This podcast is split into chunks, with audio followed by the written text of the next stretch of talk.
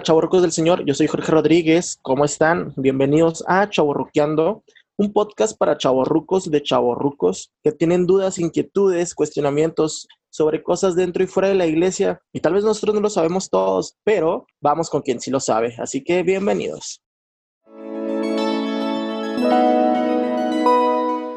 Y en el tema del día de hoy, pues queremos hablar sobre algunas dudas que surgieron entre los jóvenes adultos de nuestra diócesis. Cuando asistes a misa, ¿qué está bien, qué está mal? ¿Qué es lo que debemos o no hacer? Y sobre todo el por qué lo debemos hacer. Así que en el tema del día de hoy, 100 laicos preguntaron. Y siete padres contestaron. Claro que sí, que se... Ah, no, aquí no hay tablero, ¿verdad? Rayos. Lo sentimos. Vamos con el tema mejor. y le damos las bienvenidas a nuestros sacerdotes que nos hicieron el favor de darnos un poco de su tiempo para contestar nuestras dudas. Sé que esto va a tomar un poco más de su tiempo de lo normal, pero les aseguro que valdrá la pena. Todo lo que los padres platicaron con nosotros y van a aprender un montón. Así que aquí los dejamos con ustedes. Comenzamos.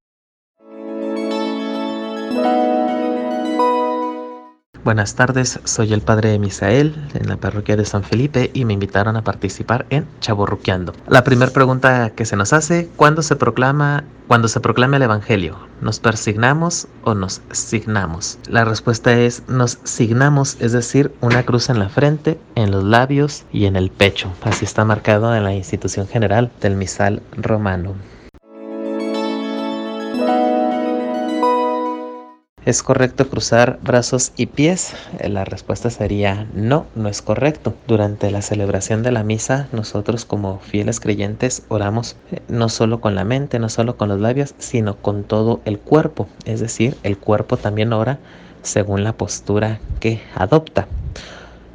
Permanecemos sentados con una postura de alguien que está escuchando cuando Dios nos habla por medio de su palabra o en momentos de silencio. Nos ponemos de rodillas en una actitud de adoración cuando desciende el Espíritu Santo durante la consagración o diversos momentos de adoración, incluso eh, un cuerpo postrado en una ordenación sacerdotal o en una celebración de, de Viernes Santo y permanecemos de pie con una actitud de reverencia ante alguien que es importante para nosotros, en este caso Cristo Jesús. Por eso estamos de pie durante la proclamación del Evangelio, porque es Cristo el que nos está hablando y durante toda la plegaria eucarística es una actitud de reverencia ante algo que nos supera y que está ocurriendo ante el altar. Cruzar los brazos, eh, cruzar los pies es una actitud de, de cerrarse, de cerrarse al es. Entonces oramos también no solo con lo que decimos, con lo que pensamos, sino con las posturas de nuestro cuerpo.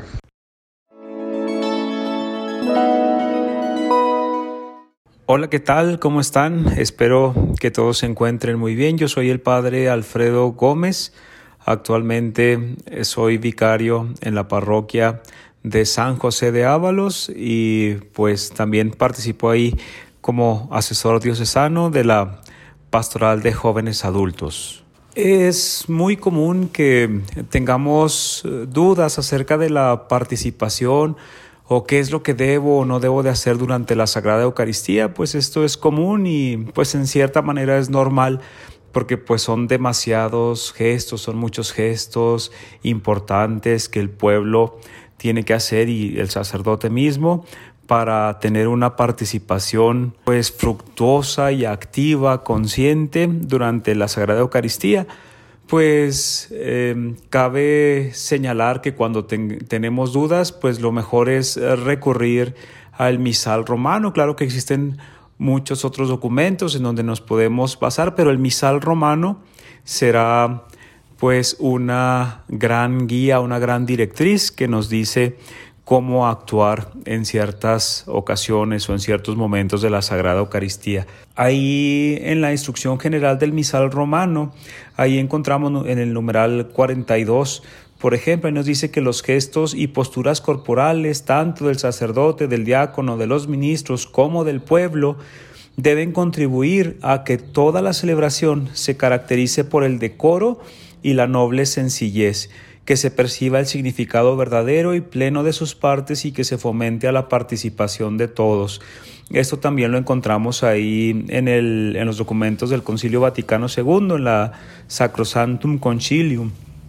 También aquí nos dice que la postura corporal común que han de observar todos los que toman parte en la celebración es un signo de la unidad de los miembros de la comunidad cristiana congregada para celebrar la sagrada liturgia, ya que expresa y fomenta al mismo tiempo la intención y los sentimientos de los participantes. Bueno, pues eh, una de las preguntas más comunes que tenemos es, bueno, durante la comunión, es decir, comulgo. ¿Qué es lo que tengo que hacer enseguida? Si debo hacer una oración específica, si debo hincarme, si debo sentarme. ¿Qué es lo que tengo que hacer cuando comulgo, cuando comulgamos, yo que estoy viviendo de la Sagrada Eucaristía? Pues lo que tenemos que hacer, esto lo encontramos ahí en los numerales del 84 en adelante, ahí en la instrucción general del misal romano. ¿Qué es lo que tengo que hacer? Cantar. Eso es lo que debo hacer una vez que comulgo. Para eso está el canto de comunión. Entonces, pues esa debe ser mi participación, seguir cantando junto con el coro, junto con toda la asamblea. Entonces, ¿cómo tiene que ser? Pues sentado. Y después, cuando ya se termina de dar la Sagrada Comunión, entonces viene un silencio, un silencio sagrado y es ahí donde los fieles podrán hacer una oración pues de adoración, pues el Señor está con ellos, han recibido su cuerpo y su sangre, entonces pues una manera de adorarlo, de platicar, de comunicar con Él, pero esto será hasta que el coro y la asamblea dejen de cantar. Durante, mientras está el canto, pues tenemos que participar de esta manera, activamente cantando.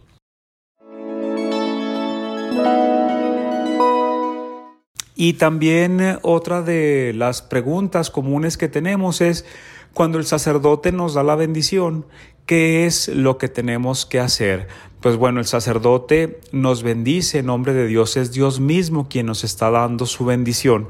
Entonces nosotros lo que tenemos que hacer es agachar la cabeza, inclinar la cabeza para recibir esta bendición por parte de nuestro Señor. Entonces, ¿cuál es mi postura? Debo inclinar la cabeza.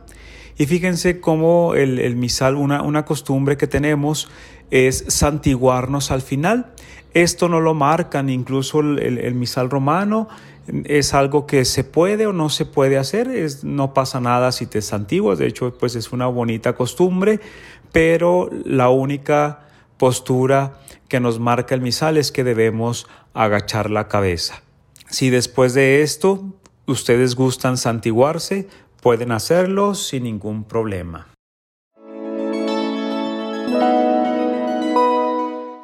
Soy el padre Gerardo Moya, vicario de la parroquia María Madre de Dios. Ante la pregunta, cuando se hace la reserva del Santísimo después de la comunión, ¿cómo es la postura del feligrés para despedir al Santísimo? ¿De pie, sentado, de rodillas? La respuesta sería sentado. Durante el canto de comunión es un canto de comunidad, de común unión, por lo tanto tenemos que estar participando de él, todo mundo cantando. Una vez que se ha terminado la comunión, el sacerdote se dispone a reservar el Santísimo, termina el canto de comunión y comienza este diálogo, oración con el Señor, sentado desde el lugar en el que nos encontramos.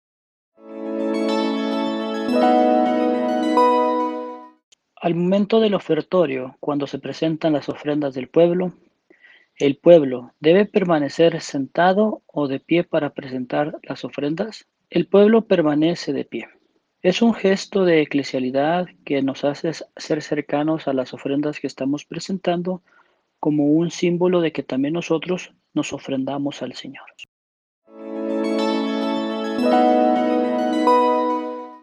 Hola, ¿qué tal? Soy el padre Jorge Rodríguez, vicario de la parroquia de San Rafael Arcángel. Y respondiendo a la pregunta de cuando se guarda el Santísimo, ¿se despide de pie o sentado? Hay que considerar que la instrucción general del misal romano especifica en su apartado de gestos y posturas corporales dentro de la celebración eucarística a la asamblea, en este momento después de la comunión, que es cuando se reserva el Santísimo, Toda la asamblea permanece en una postura de oración, alabando a Dios en su corazón, en silencio. Aparte, la mayoría de los presentes han recibido a Jesús Eucaristía, por lo que no tendrían por qué ponerse de pie después de, de haberlo recibido. Ellos están en ese momento de silencio y de contemplación a Dios, por lo que no es necesario ponerse de pie cuando se hace la reserva del Santísimo Sacramento.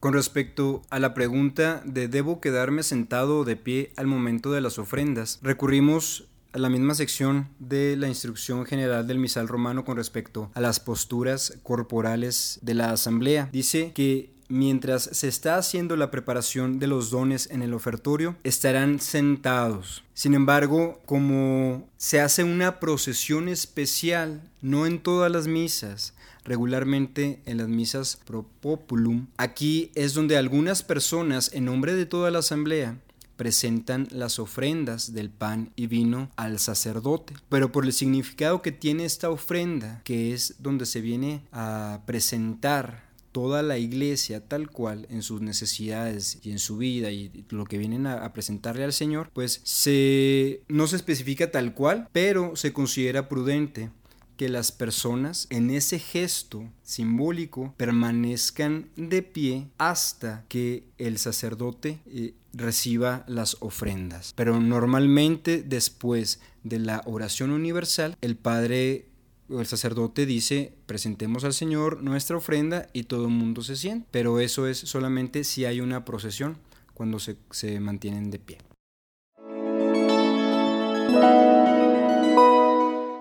Hola, hola, buenas noches. bueno, pues aquí eh, tratando de dar respuesta a las preguntas que, que me haces para lo de los temas. Bueno, voy a empezar este, con con la primera pregunta, que viene siendo, ¿se debe aplaudir durante la misa? Bueno, primero que nada hay que, hay que definir, ¿verdad? El durante, el, post, el después de la misa. Eh, es importante situarnos en la realidad que, vivimos, ¿verdad? Antes que todo, eh, pues no estamos viviendo en la iglesia de hace 50, 60 años. Eh, si bien es cierto, en distintas culturas, por ejemplo los africanos, ellos tienden mucho a, hacer alabanza, ¿verdad? La, cultura afroamericana pues tiene mucho el, sentido de la alabanza, del aplauso y es una manera de, tener un contacto con Dios, ¿verdad? De hecho pues nosotros mm, aplaudimos en las alabanzas, este, y tiene un sentido de, adoración a Dios, o sea, en ese sentido propiamente no, no podemos hablar de que sea algo incorrecto. Para poder entender la realidad del Evangelio siempre tenemos que situarnos en la realidad cultural y social de cada lugar. Hay lugares en los que el aplaudir es algo inconcebible, ¿verdad? Conforme ha ido avanzando el tiempo, pues nos damos cuenta que el concepto de lo sacro ha ido desvirtuándose mucho. Yo recuerdo cuando estaba pequeño, el silencio en los templos era algo totalmente necesario y si no hacías el silencio, pues venía el pellizco a la mamá o de la abuela, ¿no? Y ahora ustedes se dan cuenta que pues hay lugares, hay templos, hay parroquias en los que pues desafortunadamente el silencio no, no se da como debería. Y el aplauso propiamente va en el sentido de la adoración, de la veneración. Eh, hay momentos posteriores a la misa en los que hay parroquias en las que se hacen rifas, o en las que pues se aplaude a los novios que se están casando o a los niños que, han sido bautizados o a los confirmandos. Y propiamente ese aplauso pues es una manera de, de seguir motivando en la fe. Este, aquí estoy viendo justamente un artículo muy interesante, eh, porque efectivamente si pudiera uno decir, no, en la misa, durante la misa o posteriormente a la misa, dígase en los avisos, no debe de aplaudirse, es, algo muy delicado, es una cuestión antilitúrgica. Eh, aquí tenemos que situarnos mucho en la realidad cultural, como te dije al principio, ¿verdad? Eh, aquí tengo una, una, un texto que se me hace bien interesante. Dice, quizá parezca una pregunta tonta el hecho de preguntar si se puede aplaudir durante la misa, pero se tiene que debatir y pensar muy bien, eh, pues ese acto de aplaudir.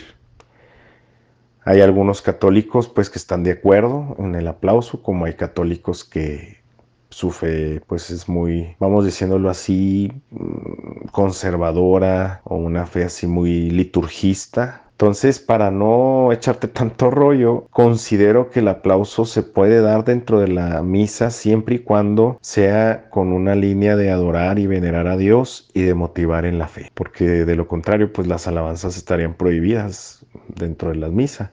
Y no se diga para los jóvenes, pues es una manera de, de motivar este, me acuerdo que en la última parroquia en la que estuve de vicario, en Mioki, a los chavos pues les di oportunidad de que metieran alabanza, perdón, al coro de, la, de los jóvenes, que metieran alabanza o el coro con pues con guitarra eléctrica, con, eh, con batería. Y en Mioki pues la gente tiende a ser muy conservadora, naturalmente hubo choques de que cómo era posible que en una misa se usara batería, se usara guitarra eléctrica, pues si eso era así como estar dentro de un antro, que eso no, era propio para la sacralidad de la fe. Pero vivimos tiempos distintos. Yo creo que la iglesia hoy en día no es banalizar la fe, ni el rito, desde luego, pero es necesario empezar a, a encarnarnos en la realidad actual. ¿Dónde sería un error aplaudir en la misa? Bueno, pues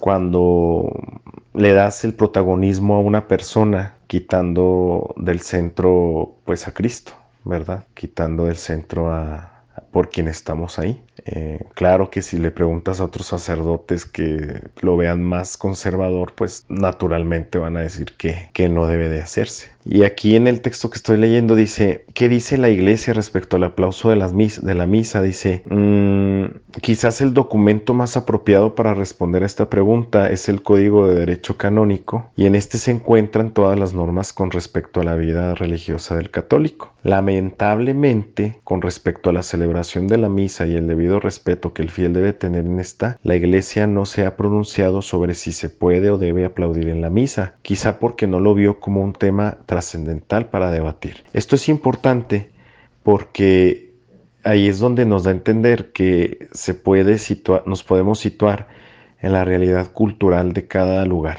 ¿sí? Inclusive en las mismas ciudades, eh, pues hay lugares en los que se puede dar más la, la, sacralidad, el silencio, el cuidado litúrgico, como parroquias en las que por cuestión social, pues es es más joven, son más jóvenes la feligresía. Entonces tenemos que inculturar, el Evangelio en esa realidad sin salirnos, desde luego, del respeto, ¿sí? Del respeto. Yo recuerdo que antes, por ejemplo, cuando entrabas a un templo, pues era y debe seguir siéndolo, ¿verdad? De, el tener el cuidado de, de hacer las genuflexiones, de persinarnos, de cuando pasamos por el centro del pasillo, en el pasillo central del templo, que es el que está, en el que está la cruz, la cruz presidencial o la cruz del altar, hay que hacer una reverencia, si pasamos frente al Santísimo hay que hincarnos, ¿verdad? Hay que tener ese, ese sentido de respeto, desde luego. Eh, dice aquí este mismo texto que estoy ahorita, en el que me estoy situando, que a pesar de la pregunta que a pesar de esto, de que el Código de Derecho Canónico no se ha expresado tajantemente si está bien o está mal, en el caso de que sea un problema o falta respeto a Dios, no sería una buena idea hacerlo. ¿Verdad? Cierto. Yo recuerdo cuando estuve en San Felipe y tú lo recordarás cuando estaban las misas de MJC, pues al finalizar la misa se hacía una oración, este, y al final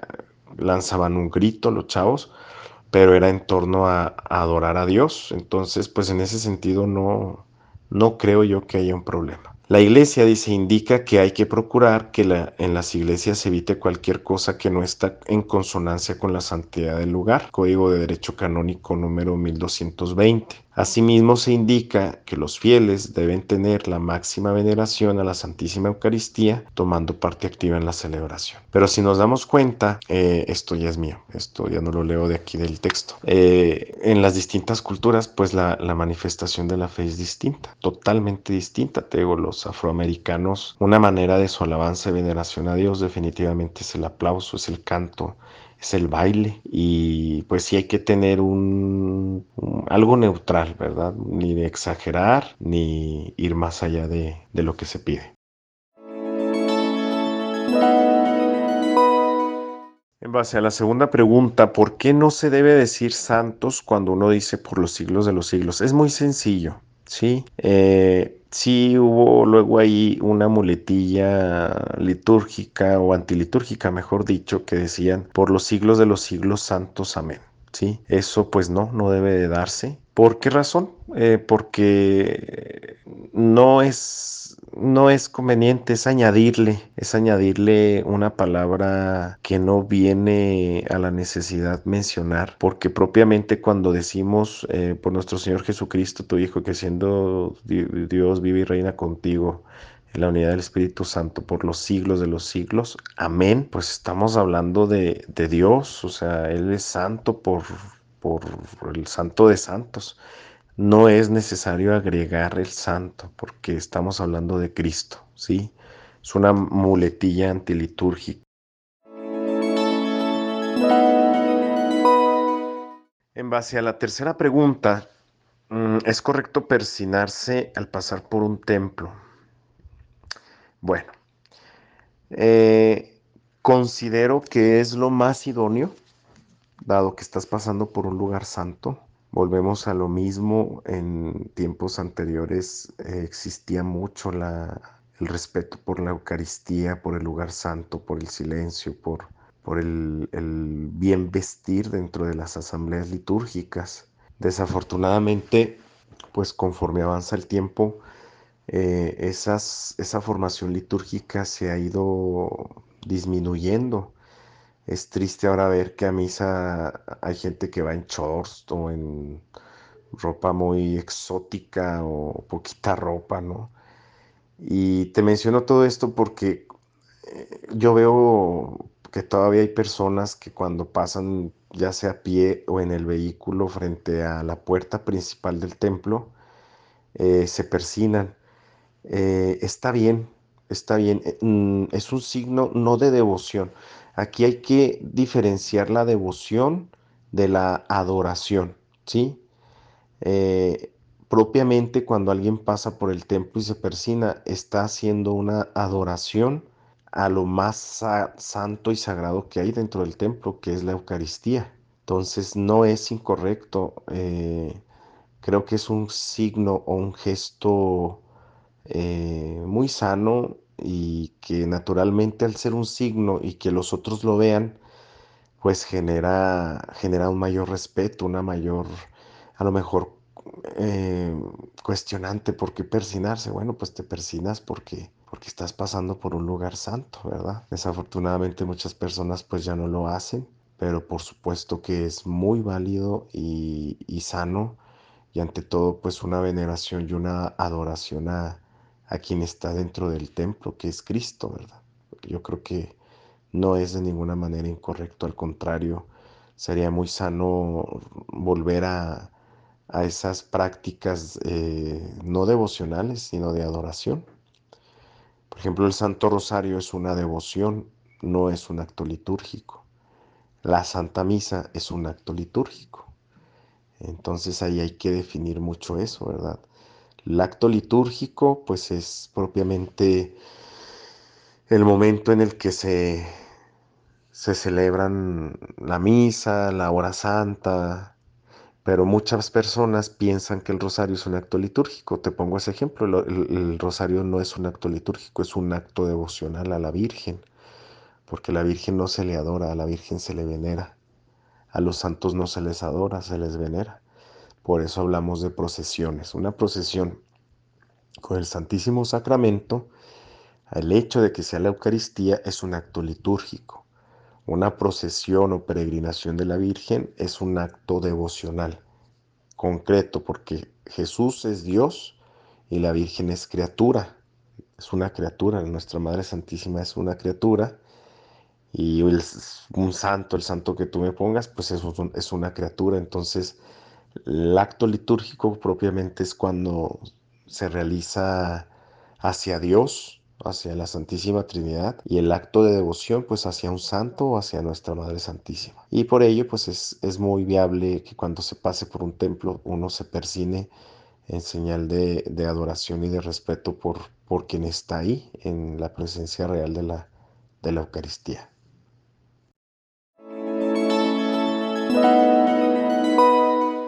Hola, ¿qué tal? Gracias por por la invitación a participar en este podcast y me parece muy importante la pregunta que me haces, la paz, el saludo de la paz. ¿Se debe dar a quienes están alrededor tuyo o es permitido dárselo a más personas? Seguramente hemos visto en nuestras asambleas eucarísticas cómo alguien recorre de principio a fin el templo para ir a llevar el saludo de la paz o seguramente vemos como cuando estamos en misa alguien eh, va recorriendo bancas por bancas para darle la paz a un familiar o a un amigo suyo que se encontró al fondo de la iglesia.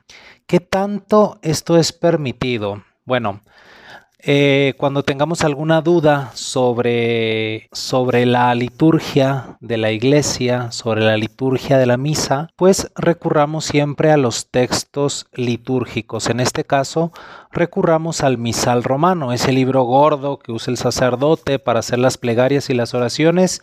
Ese libro también del pueblo, acérquense al misal romano. En este misal hay una instrucción eh, general para donde nos va explicando cómo se deben de llevar a cabo los signos y los gestos litúrgicos.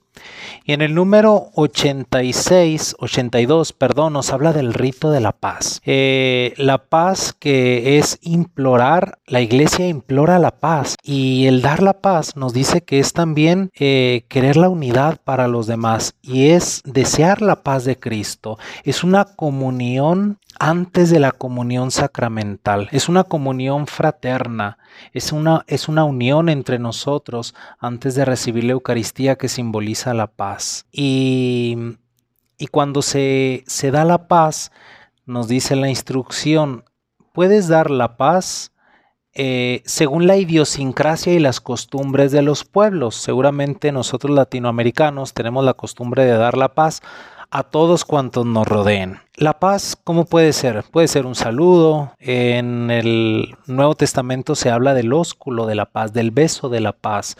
Puede ser una reverencia. Eh, estamos acostumbrados a darnos un saludo. Por ejemplo, en el seminario tenemos la costumbre de darnos un abrazo, es el abrazo de la paz. En este tiempo de, confinamiento, pues el saludo de la paz basta una reverencia. La paz se da según las costumbres de los pueblos. Sin embargo, nos dice el misal, conviene que cada uno exprese la paz sobriamente, a los más cercanos, sobriamente a los más cercanos. Recuerda que es un signo. En este momento de la misa, en el saludo de la paz, ya el pueblo se ha saludado. Esa es la función de los atrios, los espacios amplios, las plazas que están antes de las iglesias, tienen la función de que la comunidad cristiana se encuentre, se salude, entren a la asamblea eucarística y es algo simbólico como tampoco el lavado de las manos del sacerdote en el ofertorio significa eh, que, tengas que estar eh, escrupulosamente limpio. Es un signo de purificación. Así también, este es un signo, es decir, va más allá del saludo común. No hacemos el saludo de la paz para saludarnos como un compadrazgo, como una camaradería. Es un signo profundo.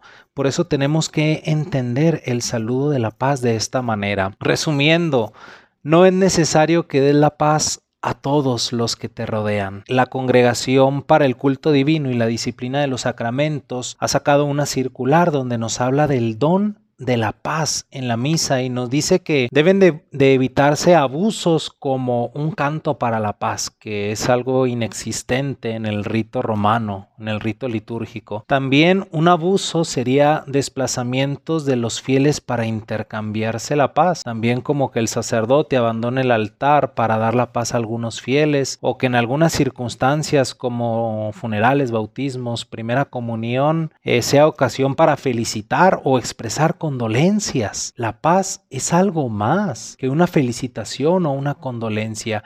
Es el saludo de Cristo. Es la paz de Cristo, esa paz que Jesucristo la da siempre cuando se aparece resucitado y dice, la paz esté con ustedes.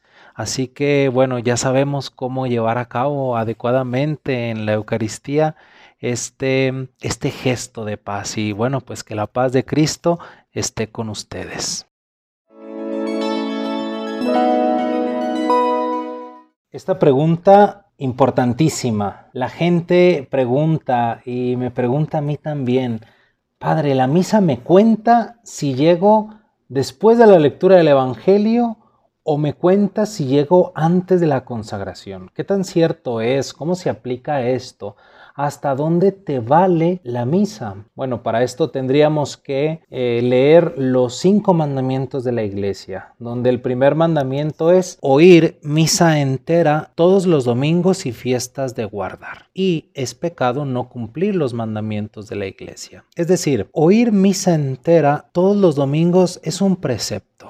Y es un precepto para nuestro bien, no para que la iglesia nos atiborre de leyes, de obligaciones, de preceptos que hay que cumplir para agradar a Dios. No, la iglesia quiere que te nutras de la Eucaristía y que te nutras de la palabra de Dios. Y por eso te recomienda oír misa entera. Y entiéndase, misa entera es completa. Desde la señal de la cruz, no, desde el canto de entrada, porque la misa Empieza estando el pueblo reunido, cuando avanza el sacerdote con los ministros, se da comienzo con el canto de entrada. Y ya del mismo canto de entrada es importantísimo, ¿no? Porque está abriendo la celebración, porque el canto de entrada está promoviendo la unión de quienes están ahí congregados, porque el canto de entrada nos está introduciendo en el espíritu y en el misterio del tiempo litúrgico. Así que si queremos cumplir el mandamiento de la iglesia, oír misa entera, tenemos que estar ya desde el canto de entrada. Dice por ahí un chiste, ¿no? Que una persona preguntaba, oiga, padre, ¿me vale la misa?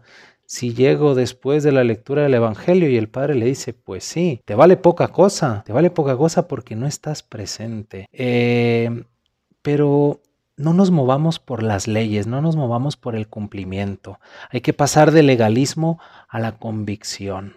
Es decir, la asistencia a misa ha de ser una obligación de amor, una obligación de amor, es decir, te estás encontrando con Dios mismo. Seguramente si tienes una cita con tu novio, con aquella persona que amas, con tu novia, y llegas tarde, imagínate, le estás diciendo con tus obras que es poco importante la cita, la relación. Cuán importante es la asistencia a misa y no solamente la asistencia, sino la puntualidad en misa. Somos puntuales para la cita con el médico, somos puntuales para la cita en el banco, seamos puntuales para el encuentro con Dios. Es, eh, es como una, una manera de prepararnos a vivir la Eucaristía, es también llegar no solamente a tiempo, sino llegar con tiempo. Cuando llegas antes de la hora prevista para la misa, pues tienes tiempo para recogerte, para disponerte para el encuentro con Dios. Tienes ese tiempo sagrado, ese tiempo de silencio sagrado,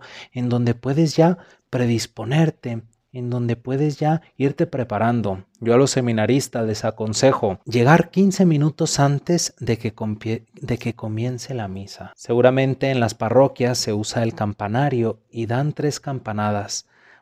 La primera media hora antes, la segunda 15 minutos antes y la tercera a la hora. Dicen por ahí que el sonido de las campanas significa ven, ven, ven, ven, como una invitación a que te hagas presente eh, en la Eucaristía. A la, a la primera llamada, pues hay que salir al encuentro de Cristo, como aquellas, aquel pasaje de la Escritura en donde las mujeres salían cuando salían al encuentro, aquellas vírgenes previsoras y descuidadas estuvieron a tiempo cuando el Señor llegó. Cuando el Señor te llame, esa campana que es la voz de Dios, cuando te llame, hacerte presente es también como un gesto de amor a, a Jesucristo, Eucaristía. Así que si, si llegas tarde a misa media hora, pues yo te invito a que llegues no solo a la hora, sino antes. Más que llegar a tiempo a misa, hay que llegar con tiempo.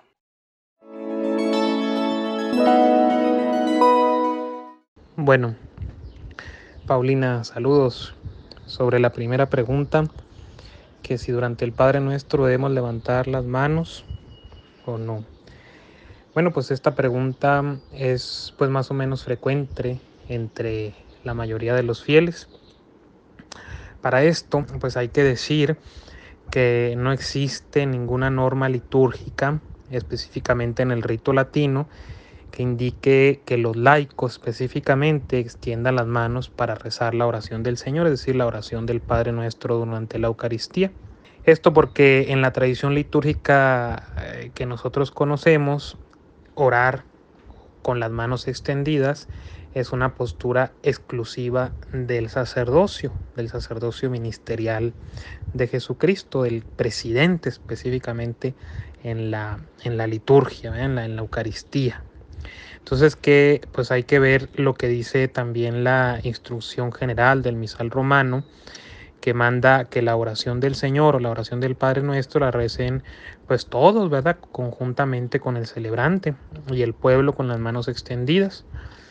Yo ahí pues viendo un poquito para responder esta pregunta y el, el, la instrucción general del misal romano en el número 152 dice, dice eh, luego, con las manos extendidas, dice la oración del Señor juntamente con el pueblo. Así tal cual, nada más dice en la instrucción general del misal romano, no hay una especificación propiamente si este, el pueblo eh, extiende las manos o no.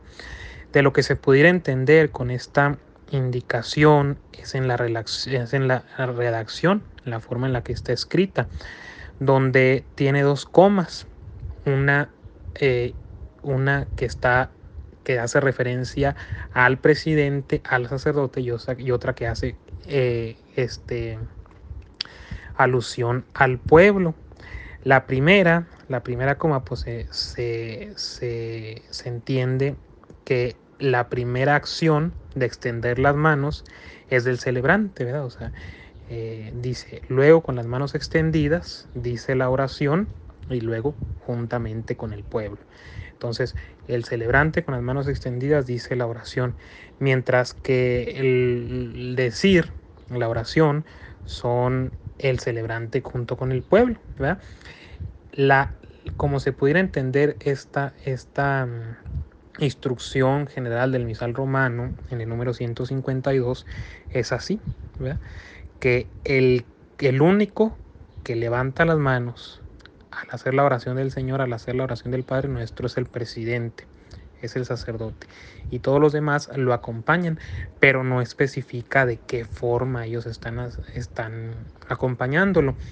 Lo más óptimo, lo más este, recomendable es acompañarlo con una postura orante, ya sea las manos juntas, ya sea este, la postura orante, ¿verdad? Postura, una postura orante como, como el pueblo lo sabe hacer, ¿verdad? Que pues así se puede interpretar y que pues de alguna manera también eh, varía la interpretación entre los sacerdotes, entre los, entre los obispos y todo eso. La conferencia episcopal mexicana, que yo recuerde, no ha dado así una, una instrucción general para, para todos nosotros. Entonces no ha dado así unas ni, ni don Constancio, que propiamente que es el liturgo de la diócesis, ha expresado tal cual que sí, sí, que sí no. que es un gesto, a veces decimos, pues es un gesto bonito, es un gesto que nos une como comunidad, es un gesto que es así, bueno, pues puede ser un gesto muy bonito, puede ser un gesto que, que, nos une mucho, puede ser eso, pero que no es que, que, que, no es lo esencial, ¿verdad? O sea, puede que se, que se tomen de las manos, puede que no, la comunión no se refleja ahí. Eh, la comunión se refleja en estar ya unidos como iglesia, como comunidad, en comulgar el mismo cuerpo de Cristo, la misma sangre de Cristo. En estar ahí es como se refleja la comunión. Te digo, no hay así algo donde, donde vamos a encontrar sí se puede, no se puede, no hay nada. Pero la instrucción general del Universal Romano eso nos dice y se puede interpretar así. Ciertamente el gesto de levantar las manos, de hacer oración, es una es un es, acción del presidente, ¿verdad? Del que del que preside. Entonces ya los demás, pues este, los demás fieles, pues se recomienda que sea una postura de oración, una postura de oración. Eso es la primera pregunta.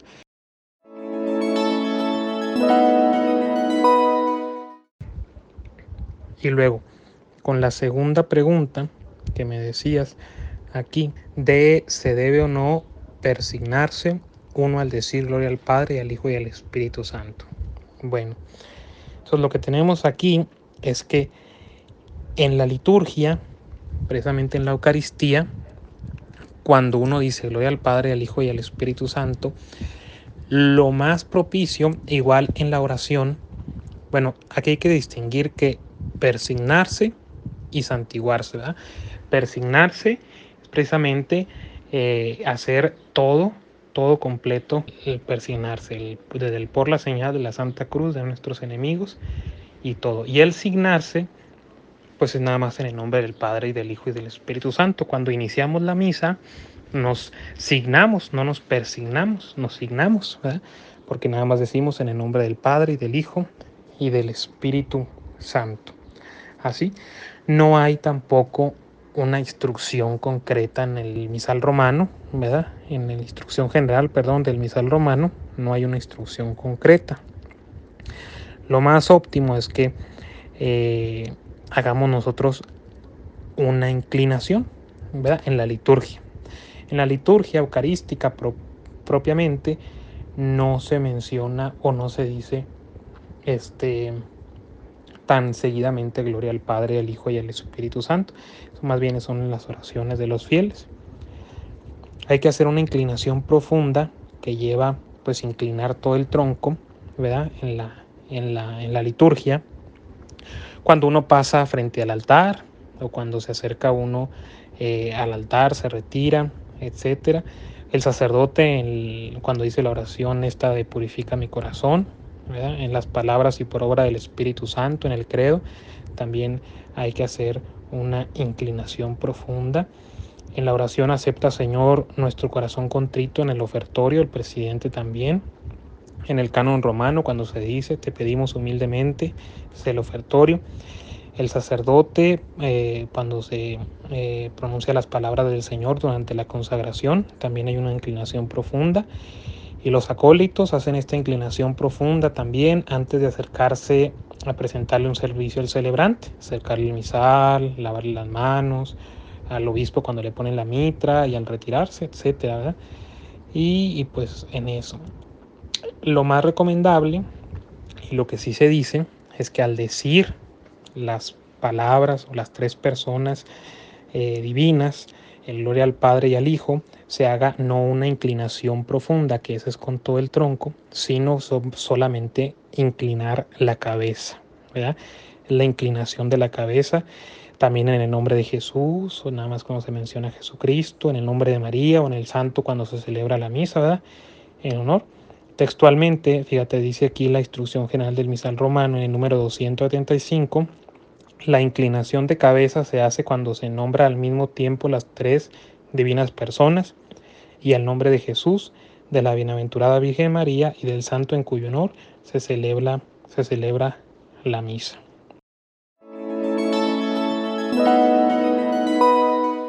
Muchas gracias a los sacerdotes que participaron con nosotros en la dinámica de este capítulo, sobre todo por resolver nuestras dudas. Saben que seguimos aprendiendo y no se olviden en dejarnos más dudas en los comentarios de Facebook si ustedes quieren saber alguna otra cosa sobre lo que debemos o no hacer en misa.